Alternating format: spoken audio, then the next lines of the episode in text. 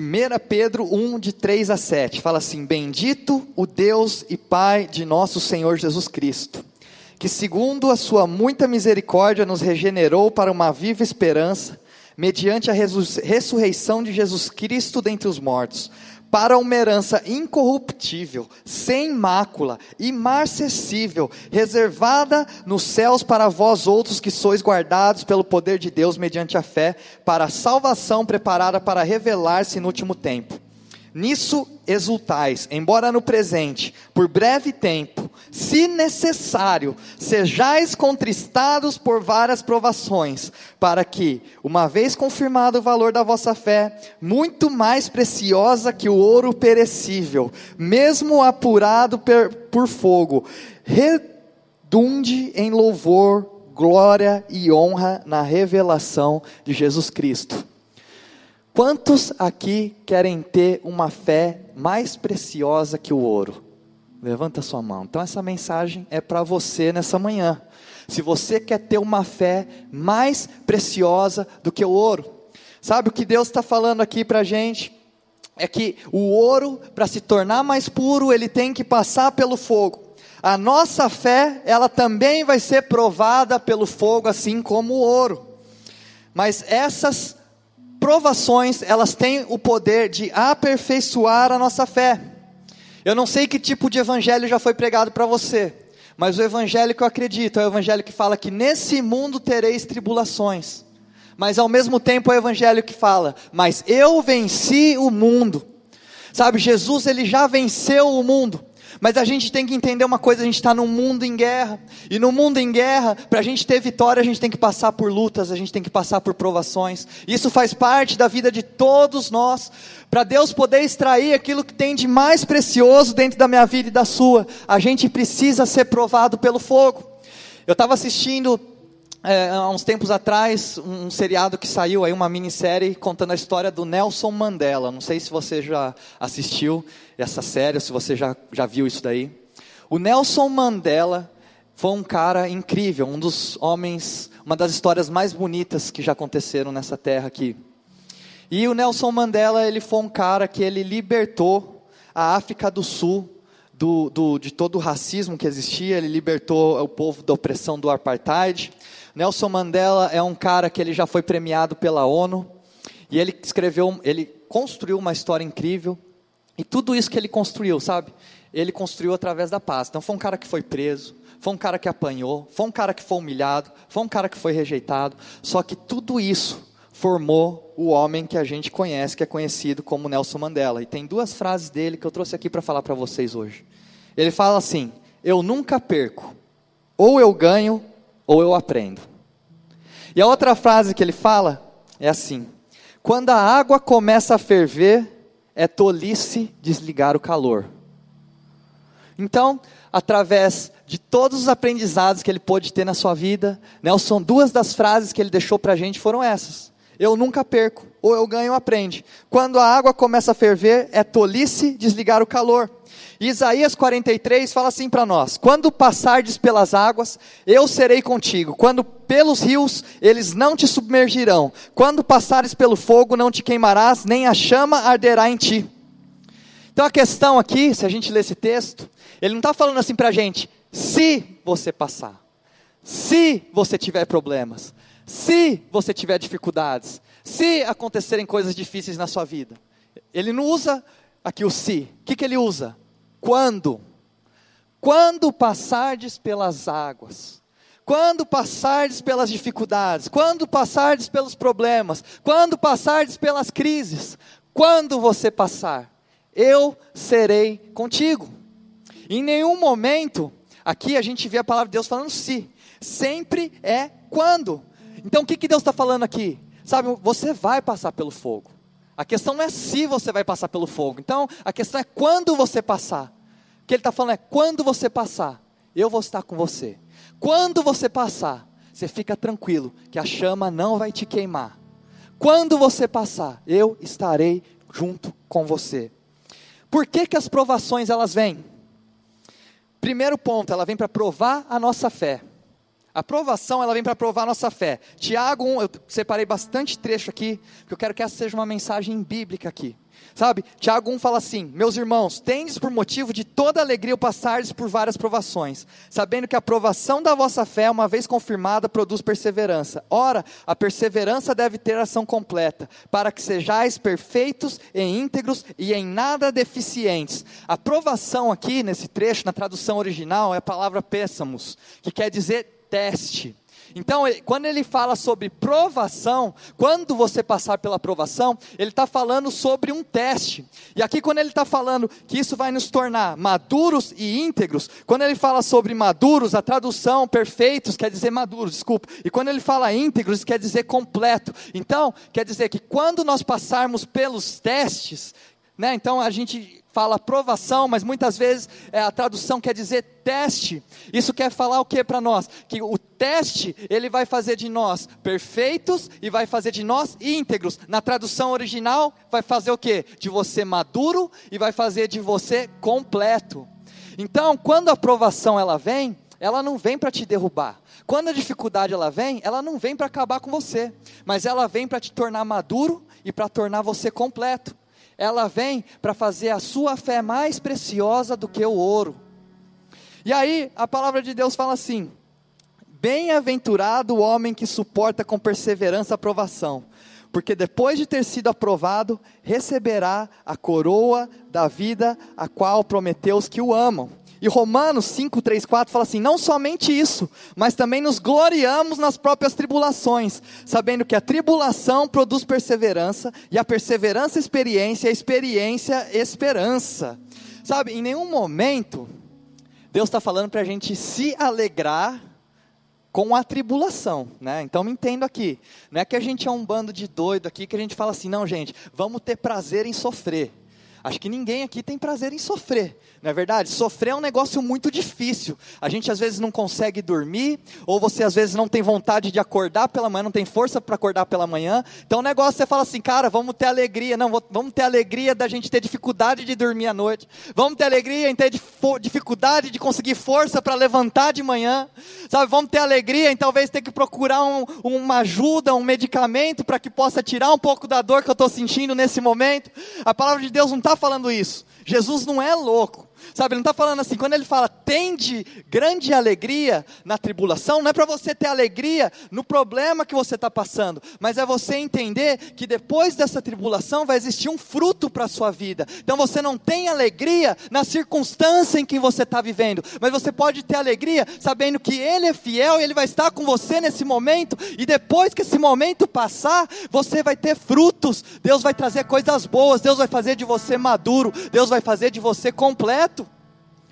Isso não é uma coisa boa? Então não é para você se alegrar com o problema, mas você se alegra sabendo que aquele que é fiel para cumprir todas as coisas está com você, ele não vai te abandonar, ele vai estar com você.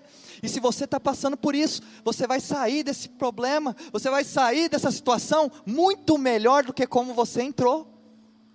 Eu olho para a minha vida, eu vou falar para vocês assim, talvez esses últimos três anos aqui, que foi desde quando a gente começou a igreja, talvez seja o período que eu mais amadureci na minha vida. E não foi porque eu tive que começar uma igreja, eu tive que liderar pessoas, não, porque foi porque eu tive muito problema, gente. Tive que lidar com muito problema, tive que lidar comigo mesmo, tive que consertar as coisas. Eu tenho muita coisa para melhorar aqui também, porque eu não sou perfeito, né? Mas eu tive que vencer muita coisa. Foi o ano que eu fui mais confrontado.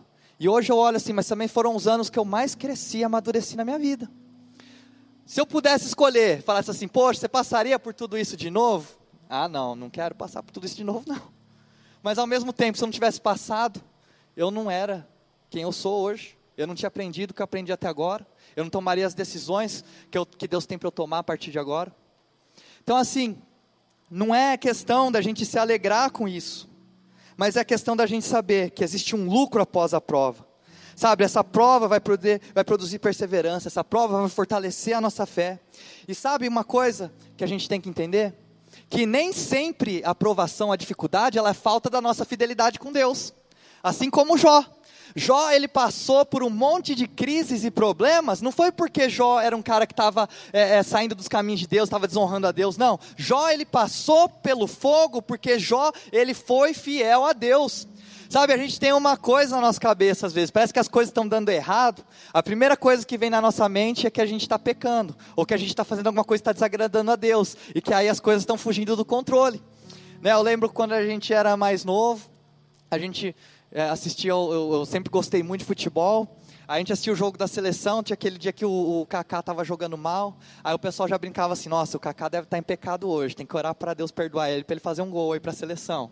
Né, a gente tem essa mentalidade. Teve uma vez que a gente estava viajando com a banda, né, porque eu viajava, e aí é, a gente saiu, estava indo, não era tão longe, que era Ribeirão Preto.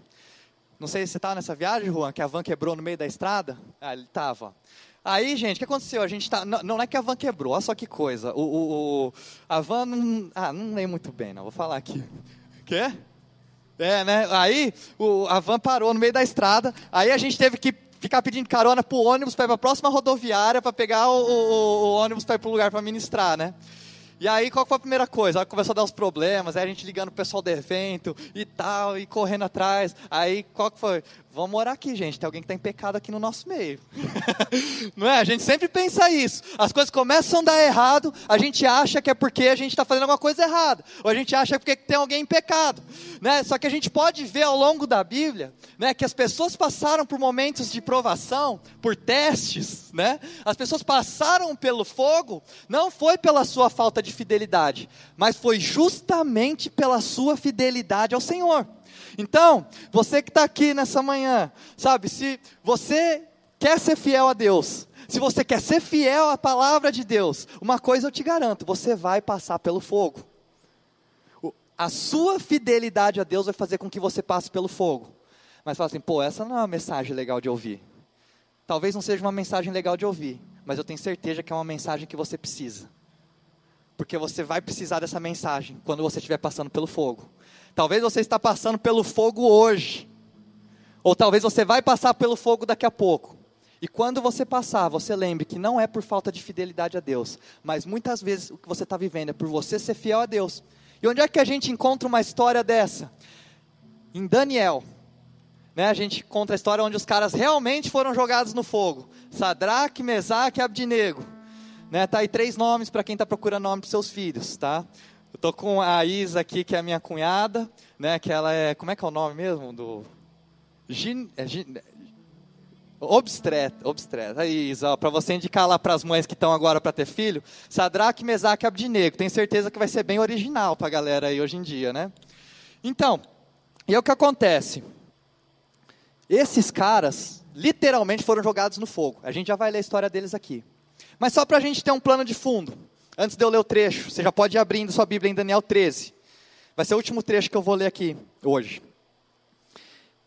Esses caras, eles foram deportados ao cativeiro, esse povo. O rei era o rei Nabucodonosor. Esse rei construiu uma estátua de ouro. E esse rei falou assim: tais horários do dia, vai tocar o sinal, né? Vai tocar a trombeta. Todo mundo tem que se prostrar perante essa estátua de ouro que eu construí, era uma estátua dele mesmo. E aí, Sadraque, Mesaque e Abdinego falaram: não, nós não vamos nos prostrar diante dessa estátua. A gente não vai fazer isso. E aí, só o que aconteceu então com esses caras. Então, Nabucodonosor, irado e furioso, mandou chamar Sadraque, Mesaque e Abdinego. E trouxeram estes homens perante o rei. Falou Nabucodonosor e lhes disse: É verdade, ó Sadraque, Mesaque e Abdinego, que vós não servis a meus deuses, nem adorais a imagem de ouro que levantei? Agora, pois, estáis dispostos, e quando ouvides o som da trombeta, do pífaro, da cítara, da harpa, do saltério, da gaita, do foles, prostrai-vos e adorai a imagem que fiz. Porém, se não adorardes, sereis no mesmo instante lançados na fornalha do fogo ardente. E quem é o Deus que vos poderá livrar das minhas mãos? Responderam Sadraque, Mesaque e Abdinego: Ó oh, Nabucodonosor, quanto a isso, não necessitamos de te responder. Se o nosso Deus a quem servirmos quer livrar-nos, ele nos livrará da fornalha de fogo ardente das tuas mãos, ó rei. Se não, fica sabendo, ó rei, que não serviremos a teus deuses, nem adoraremos a imagens de ouro que levantaste. Então Nabucodonosor se encheu de fúria e, transtornado o aspecto do seu rosto contra Sadraque, Mesaque e Abdinego, ordenou que se acendesse a fornalha sete vezes mais do que se costumava. Ordenou os homens mais poderosos que estavam no seu exército que atassem a Sadraque, Mesaque e Abdinego e os lançassem na fornalha. Então, esses homens foram atados com seus mantos, suas túnicas e chapéus e suas outras roupas e foram lançadas na fornalha sobremaneira acesa.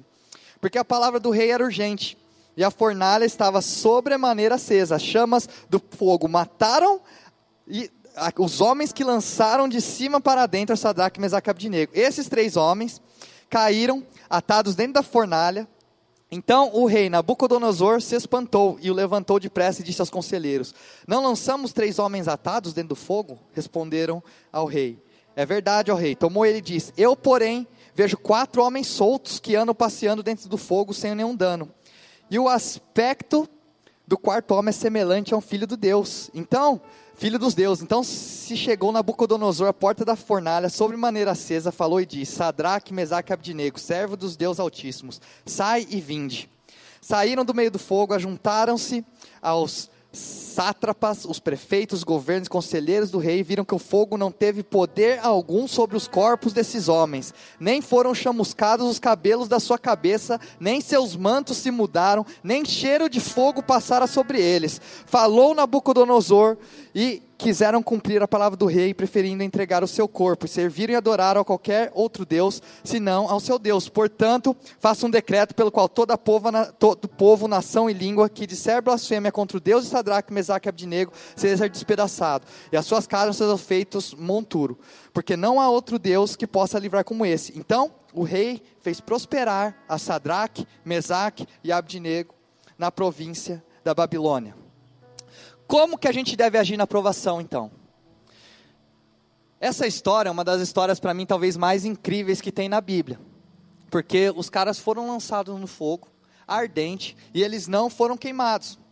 E para mim é extraordinário, porque deixa um princípio para a gente: que no momento que a gente estiver passando pela aprovação, a gente não pode abrir mão dos nossos princípios e dos nossos valores. A gente não pode abrir mão daquilo que a gente acredita. Os três, quando eles decidiram ser fiel a Deus, né, por ser fiel a Deus, eles foram lançados no fogo. Mas eles não sabiam que eles sobreviveriam ao fogo. Deus não falou isso aí para eles. Deus não falou que eles sairiam vivos do fogo, que o fogo não queimaria eles. Mas eles decidiram ser fiel, mesmo sabendo o que poderia acontecer. Eles falaram: Nós vamos ser fiel, nós não vamos abrir mão dos nossos princípios e dos nossos valores. E o que acontece na nossa vida é que muitas vezes, quando a gente está passando por um momento de dificuldade, quando a gente está passando por um momento de crise, é talvez um momento onde a gente começa a negociar os nossos princípios e os nossos valores. Quando a gente precisa de algo, quando a gente está necessitado, é talvez um momento onde você começa a duvidar e questionar os valores que você vive. Porque você muitas vezes vai pensar que esses valores e esses princípios têm te levado para essa posição de desconforto que você está vivendo. Sabe, é, é, eu tenho uma empresa na área de educação, junto com a minha mãe e com a minha irmã, e a gente trabalha com prefeituras. E a gente sabe aqui no Brasil como as coisas funcionam. Né? E uma das coisas que a gente falou, desde o princípio, é: a gente pode ficar sem contrato nenhum, mas nós não vamos dar dinheiro ilícito para ninguém. Da nossa conta não sai dinheiro ilícito para ninguém. E muitas vezes, como é difícil a gente fazer uma negociação sem fazer algo que não seja correto. Né? Ou talvez muitas vezes você esconde algo no seu imposto de renda. Eu lembro que quando eu trabalhava com produção musical, é, é, você tem que comprar muitos softwares, muitos plugins, e todos esses plugins são muito caros, né? E a, a, é, aqui no Brasil o pessoal tem muita pirataria, né? Antes de ter Spotify, essas coisas também, a gente baixava um monte de música, tudo pirata, né? Não sei se você já passou por isso. E aí eu lembro que um momento, é, eu sentia, eu usava um monte de programa pirata no meu computador. Olha eu aqui, já estou né, me abrindo aqui falando, é, falando meus pecados aqui, né? Eu usava lá um monte de programa pirata no meu computador. E aí eu senti algo de Deus, né? Meu pai também, ele é um cara muito correto. E ele sempre falou para mim, ó, não faz nada de, de, de incorreto, mas... E aí eu pensava assim, qual que era a minha justificativa? Que a gente, é engraçado, né? A gente cria justificativas para a gente poder fazer o errado, não é? Você não faz isso? Você cria justificativas na sua cabeça para que você sinta bem de fazer alguma coisa errada. Qual que era a minha justificativa? Eu falo assim, não, mas o dólar está muito caro. E aí eu vou ter que pagar em dólar essas coisas aqui, vai ficar muito caro. E eu não consigo ganhar esse dinheiro para repor o dinheiro aqui. Então, eu vou trabalhar com esses programas aqui e uma hora eu compro. E aí eu senti no meu coração Deus falando comigo.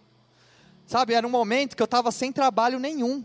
Eu estava sem trampo, não tinha conseguido fechar nenhuma gravação, mas eu senti o Espírito Santo falando comigo. Falou, é, é, pega aí, né, e compra os negócios original, faz o negócio direito. Aí eu peguei, deletei todos os programas é, é, piratas que tinha no meu computador, comprei tudo original, investi uma grana. Era a minha reserva. Só que era o meu trabalho também, então pensei em um investimento. Mas eu fui e comprei tudo. Falar para vocês assim que eu nem senti falta desse dinheiro. O tanto de trabalho que apareceu logo em seguida para mim. E aí eu vi assim, sabe, muitas vezes a gente abre mão dos nossos valores, dos nossos princípios, para a gente poder passar pela prova de fogo. Ou a gente acha que esse princípio, esse valor é o que está nos levando a passar por esse lugar. Mas a gente vê aqui na história que esses caras foram levados lá por serem fiéis a Deus. E assim como Jó, sabe? Todo mundo falando, Jó amaldiçoa seu Deus e morre de uma vez. Ele fala, ainda que eu morra, eu não vou amaldiçoar meu Deus. Eu já perdi tudo, mas eu não vou amaldiçoar meu Deus. Eu vou adorar Ele até o final da minha vida, independente do que eu estiver passando. E olha só que interessante, por que, que essa história aconteceu? Se a gente volta no capítulo 2 de Daniel, é, fala de um sonho que o rei teve, o rei Nabucodonosor. Daniel foi o cara que interpretou esse sonho. O rei ele sonhou que existia uma estátua que era ela, ela era feita de quatro metais. A cabeça era de ouro, o peito e os braços eram de prata, o ventre era de bronze e os pés eram de metais. Quando Daniel interpretou o sonho, ele falou que cada metal, cada transição de metal era uma transição de império. Então, hoje, a gente olhando a história, a gente sabe quais são esses quatro impérios mundiais. A gente sabe que a cabeça de ouro era o rei Nabucodonosor, que era o império da Mesopotâmia. Depois veio o império da Média e da Pérsia, que era o, o, o, o peito e os braços de prata. Depois veio a Grécia de Alexandre, que era o ventre de, de, bronze. E depois, por último, as, os pés de metal, que foi o que? Que a gente conheceu como Império Romano. E aí, no sonho do rei, então, o que, que Daniel está falando aqui? Que o rei é a cabeça, ele é o primeiro império mundial e que vão vir outros depois. E no sonho, fala de uma pedra, que ela era cortada sem mãos humanas, que quer dizer uma intervenção divina. Então essa pedra era cortada e ela atingia é, é, esse, essa estátua nos pés que era o quê? No Império Romano. E a gente sabe que no Império Romano foi quando quem veio? Quando Jesus veio, foi na época do Império Romano. Então essa pedra atingia os pés da estátua na, no metal, que era o que simbolizava o Império Romano, que a gente sabe hoje, é a interpretação atual nossa desse sonho. E aí o que acontecia? Falava que essa estátua ela se quebrava inteira. A pedra vinha, batia no pé de metal e ela se quebrava inteira. E aí fala então que essa pedra ela se transformava numa grande montanha depois disso. O que, que significa? Essa pedra significava uma intervenção divina. Essa pedra era Jesus que veio no Império Romano. E aí, quando esse sonho, o final desse sonho, a interpretação, é que essa pedra se transforma numa montanha. O que, que Deus está falando para a gente? Deus está falando assim: quer saber de uma coisa? Eu vou deixar vocês fazerem essas brincadeiras por quatro impérios. Mas depois, no quarto império, eu vou enviar meu filho. Meu filho vai acabar com tudo isso. E não vai existir mais império mundial depois disso. Tanto é que a gente sabe que depois do Império Romano não tiveram mais impérios mundiais, por mais que tiveram pessoas que tentaram, como Napoleão, por exemplo. Mas depois disso, nunca mais, depois do Império Romano, houve outro império mundial. E a pedra se quebrou e se transformou numa montanha. O que, que Deus está falando? Depois que o meu filho vier, que a intervenção divina acontecer, não vai existir mais império mundial, porque o único império que vai existir vai ser o meu reino sendo implantado naquela terra. O único império que vai ser estabelecido, o único império mundial que vai ser estabelecido, daquele momento em diante, somente vai ser o meu reino. É isso que esse sonho falava. E aí o rei Nabucodonosor estava ouvindo então esse sonho. E aí a interpretação, ele fala assim: como assim eu sou sua cabeça de ouro? Eu vou durar para sempre. Eu vou reinar para sempre. Ninguém vai me tirar do meu lugar. Eu vou ser o um império que vai durar por toda a eternidade. Aí o que, que ele faz então? Ele era a cabeça de ouro. Ele faz uma estátua inteira de ouro. E ele fala assim: todo mundo vai ter que adorar essa estátua. E aí, bem os caras daquele que interpretou o sonho dele, é os caras que não vão e se próximam diante da estátua. Imagina como o rei ficou endemoniado. Falou: o cara que interpretou meu sonho, os servos dele não vão e não se curvam diante da estátua de ouro o rei ficou endemoniado. E aí o rei manda então jogar os três na fornalha. Fala que o fogo estava tão quente, né, que os soldados que foram jogar eles na fornalha morreram. E quando eles olharam para dentro da fornalha, existiam não somente três, mas quatro homens lá dentro. A palavra de Deus fala então para nós que isso se torna então uma teofania, era um anjo, né, a aparência de um anjo. Só que a gente entende que talvez esse momento seja uma teofania. O que é teofania? Uma aparição do próprio Cristo, uma aparição do próprio Deus naquele momento. Porque quando o anjo ele vinha, o anjo ele vinha para fazer uma intervenção, ou ele vinha para trazer uma mensagem, ou para fazer alguma coisa desse tipo. Mas essa pessoa que estava lá dentro, ela não se limitava a simplesmente trazer uma mensagem, mas essa pessoa que estava lá dentro, ela estava desfrutando daquele momento com aqueles quatro. Porque a palavra fala que eles não estavam lá, tipo, só conversando, eles estavam passeando no fogo. Gente, imagina se olhar para um fogo ardente, que cara morreu para jogar lá dentro, e tem quatro negros passeando lá dentro do fogo, e você só jogou três, e tem um quarto lá, e os caras sentando no toco de madeira pegando fogo. Quatro caras, e era o próprio Cristo ali. E o que, que eu entendi sobre isso então? Que a gente tem que entender sobre a aprovação. Sabe que nos momentos de maior dificuldade, nos momentos de maior crise, é talvez os momentos onde a gente pode desfrutar da maior manifestação da presença de Deus na nossa vida. Quando a gente está passando, sabe, pela maior provação da nossa vida, é o momento onde a gente vai experimentar a manifestação da presença de Deus de maneira diferenciada. Sabe, talvez você fale assim: ah, eu não conheço Deus como sendo bom você vai precisar experimentar Deus sendo bom na sua vida. Ah, não conheço Deus sendo fiel. Você quer viver uma experiência onde Deus vai ser fiel? Você vai passar por um momento de fogo e Deus vai provar a fidelidade dele com você. Eu não conheço Deus que cura. Como é que Deus vai te curar se você não estiver doente? Quando a gente está passando pela crise, é quando a gente pode experimentar a manifestação da presença de Deus, de uma forma como a gente nunca experimentou antes. Talvez você vai falar assim: eu nunca vi Deus, Deus manifesto na minha frente como esses caras. Mas também você nunca foi jogado no fogo. Você quer tentar? esses caras tiveram a oportunidade de passear com Deus no fogo, no meio do fogo. Que sensação que é essa? Eu não sei. Eu nunca experimentei. Só eles experimentaram, porque eles passaram por isso mas eles tiveram uma manifestação da presença de Deus, como nós nunca tivemos. Sabe, quando Paulo ele escreve a Timóteo, ele fala assim, na sua primeira defesa: Todos me abandonaram, todos me deixaram, mas o Senhor está comigo. Mas o Senhor nunca me deixou, mas o Senhor nunca me abandonou, mas o Senhor sempre está presente. Todos me deixaram, Todos falharam comigo, mas o Senhor não me deixou.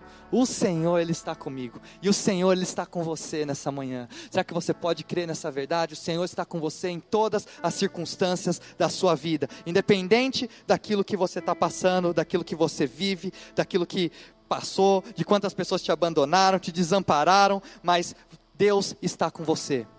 Eu lembro que teve uma situação na minha casa, meu pai até acho que falou sobre isso semana passada lá no culto de Alphaville, que é, a minha mãe, ela teve uma notícia que ela estava com câncer. E aí, na época, é, eu e minha irmã, a gente era adolescente, a gente tinha banda também que já viajava para ministrar. E aí eu recebi essa notícia e para mim essa notícia bateu muito forte, né? Ainda mais assim, a gente sendo mais novo, a gente não tem ideia assim, é, o, o, câncer benigno, maligno, nível, né, do câncer. Eu ouvi câncer já tipo assim é um negócio que mata as pessoas, foi o que veio no meu coração naquele momento, né? E aí eu lembro que foi um momento de muita tristeza na minha casa e tal. E aí, no mesmo final de semana, onde a gente recebeu essa notícia, a gente foi viajar para ministrar fora. Eu lembro que foi para uma cidade no interior do Mato Grosso. E aí, assim, a gente, é, na época, era bem simples, né? Até hoje a gente é assim, a gente não ficava pedindo hotel, essas coisas, a gente dormia na casa dos irmãos da igreja. E aí, é, distribuía cada um para uma casa, né? E era engraçado, quando a gente se encontrava depois, a gente ficava comentando, e aí, como é que é a casa que você tá lá? para saber quem tava com a melhor casa, né? E normalmente, assim, eu por ser o, o mais velho, também era o vocalista, né? E, e, o que pregava, eu ficava na melhor casa, né? Normalmente, assim, né? Eu e minha irmã. Minha irmã, por ser mulher, ainda ela recebia mais benefícios que eu, né? Só que essa viagem específica, gente, acabou que assim, a casa que parece que eu ia ficar, os caras viajaram, deu certo, eles mandaram para uma casa que ficava quase que no sítio, assim, tipo, era uma casa afastada. E aí o pessoal estava tudo junto, eu lembro, é, é, o pessoal da banda estava tudo mais perto, eles saíam à tarde, só que eu, como eu estava muito longe, eu só ia para o culto à noite. Então, durante o dia, o pessoal ficava junto, eu tinha que ficar sozinho lá. E eu fiquei sozinho nessa casa. E passando por esse momento, eu lembro que eu estava deitado no quarto, E aí eu estava, nesse momento, estava chorando, estava, nossa, né, que dor que eu estava sentindo. E aí nesse momento eu lembro que eu recebi uma ligação. Recebi uma ligação de um amigo meu. E aí ele falando assim, falou, estava é, aqui orando agora e eu senti de orar por você. E aí naquele momento, eu senti a manifestação da presença de Deus na minha vida. Uma ligação, uma oração que eu recebi. Sabe, em Lucas 22, fala que Pedro está tendo uma conversa com Jesus e aí fala que eles chegam assim, estão conversando, e aí Jesus chega e fala: Pedro, Satanás veio aqui falar comigo e ele quer peneirar vocês como se peneira o trigo. Aí Pedro falou assim: Não, mas você não vai deixar, né? Jesus falou assim: Não, eu permiti. Falei assim: Mas como assim, Jesus? E aí ele fala assim: Mas eu vou estar rogando por vocês, eu vou estar orando por vocês perante o Pai. Sabe como é bom a gente saber que existem pessoas que intercedem por nós a gente interceder uns pelos outros, a gente orar uns pelos outros, a gente poder fortalecer uns aos outros. Porque quando você passa pela provação, um dos motivos pelo qual você passa é para que você possa ser um fortalecedor de outros. Aí você fala assim, mas Deus não fala comigo. Tem certeza que em algum momento você estava dirigindo o seu carro, vê alguém na sua cabeça. Talvez é o Espírito Santo te incomodando para orar por aquela pessoa. Talvez pode ser que para você a oração não faça sentido nenhum naquele momento, mas para aquela pessoa a oração vai ser a coisa mais preciosa que tem. A oração vai ser a manifestação da presença de Deus. Esses dias eu estava lendo um livro também, era uma discussão entre o, padre Fábio de Mello e o Leandro Carnal, que são dois filósofos aí, né? E eles estavam discutindo, um, um, defendendo a existência de Deus e outro não. E uma coisa que o padre Fábio de Mello falou me chamou a atenção. Ele fala que é, ele estava, quando ele era muito criança, ele aprontava e tal, e aí tinha uns pratos que a mãe dele tinha, que era coisa que foi passado da avó dele para a mãe e tal. E aí onde ele estava brincando, sem querer, ele quebrou esses pratos. E aí ele fala assim que ele se escondeu embaixo do sofá e ficou lá até a mãe dele chegar. Ele achou que quando a mãe dele chegasse, a mãe dele ia matar ele. E aí ele fala assim que quando a mãe dele chegou, a irmã dele saiu correndo para contar para a mãe. E aí fala que é, a mãe chegou, foi embaixo, viu ele embaixo do sofá, tirou ele lá. E a primeira coisa que a mãe foi, não fez, não foi dar uma bronca, mas foi dar um abraço nele. Falou assim: Filho, você é muito mais precioso para mim do que esses pratos. E ele falou que ali ele experimentou a manifestação da presença de Deus a primeira vez na vida dele. Quando a gente vive provações, quando a gente passa por dificuldades, é o momento onde a gente pode experimentar a manifestação da presença de Deus de forma diferenciada. É o momento onde você vai conhecer faces de Deus que talvez você nunca conheceu antes. E é o momento onde o Espírito Santo vai extrair de você aquilo que existe mais precioso dentro de você. E existem benefícios dessa aprovação na nossa vida. Quero encerrar a mensagem falando sobre isso. Dois benefícios. O primeiro benefício, a palavra fala que quando esses homens foram jogados no fogo, eles estavam como? Amarrados. Eles estavam amarrados. E quando eles saíram, qual que foi a primeira coisa que o rei notou? Que eles estavam soltos. Então, quando o fogo vier, o fogo não vem para te queimar, mas o fogo ele vem para queimar aquilo que está te prendendo de caminhar para frente. Quando o fogo vem, o benefício do fogo é que o fogo ele vai queimar aquilo que te prende e vai fazer você andar para frente. Segundo o benefício da aprovação, a palavra fala que eles saíram sem um vestígio de fogo, sem um cheiro de fumaça. Quando a gente, não sei se já ficou perto de fogueira, de algum lugar assim, mas quando você fica perto do fogo, a primeira coisa que acontece é que você sai cheirando fumaça, você sai cheirando fogo. E a palavra fala que eles saíram sem um vestígio de fogo, eles saíram sem um cheiro de fumaça, porque o Espírito Santo está falando para você que se você cumprir o seu propósito perante a aprovação que Deus está passando, está colocando na sua vida, essa aprovação não vai deixar marcas na sua vida, essa aprovação não vai deixar cicatrizes na sua vida, essa aprovação não vai deixar dor na sua vida, mas dessa aprovação você vai sair melhor do que como você entrou, você vai sair mais precioso do que como você entrou, você vai sair perfeito, você vai sair completo, você vai sair maduro, você vai sair cheio de graça e misericórdia e herança preparada para você. E o terceiro benefício da prova de fogo, sabe qual que é? Existe uma promoção depois do fogo. A palavra de Deus fala que existe uma herança preparada para nós no céu. Essa herança ela está preparada para você também. E a palavra fala que quando Sadraque, eh, Sadraque Mesaque e Abednego saíram do fogo, a primeira coisa que o rei fez foi prosperar os três. Então, que ele fala para você nessa manhã? Que quando você sair do fogo, o que você vai encontrar vai ser uma promoção na sua vida, porque Deus vai ter coisas melhores preparadas para você do que aquilo que você sonha, do que aquilo que você imagina e do que aquilo que você estava vivendo antes. Porque a prova de fogo, ela não vem para te derrubar, ela não vem para te queimar, mas ela vem para te fortalecer, vem para queimar as amarras que te prendem, vem para deixar você sem vestígios e vem para te dar uma promoção, porque Deus está querendo te levar para um lugar mais alto. Você crê nisso nessa manhã? Amém? E eu vi uma história esses dias, falava de um pastor que ele ganhou um carro dos membros da igreja, e os caras colaram um adesivo no carro escrito Deus é fiel. E aí o pastor falou assim: tira esse adesivo do carro. O pastor ficou muito feliz em receber o carro, mas ele falou: tira esse adesivo do carro. Aí os membros entenderam, falaram: não, mas como assim, pastor? Você não acredita que Deus é fiel? Ele falou assim: eu sou muito grato, eu acredito que Deus é fiel. Mas eu quero falar que Deus é fiel quando eu estiver andando a pé. Eu quero falar que Deus é fiel quando eu estiver andando de bicicleta. Eu quero falar quando Deus é fiel, quando meu carro quebrar na estrada. Eu não preciso falar só que Deus é fiel quando eu ganhar um carro novo. Mas quando eu estiver no meio da maior dificuldade da minha vida, eu posso declarar que o meu Deus é bom e o meu Deus é fiel.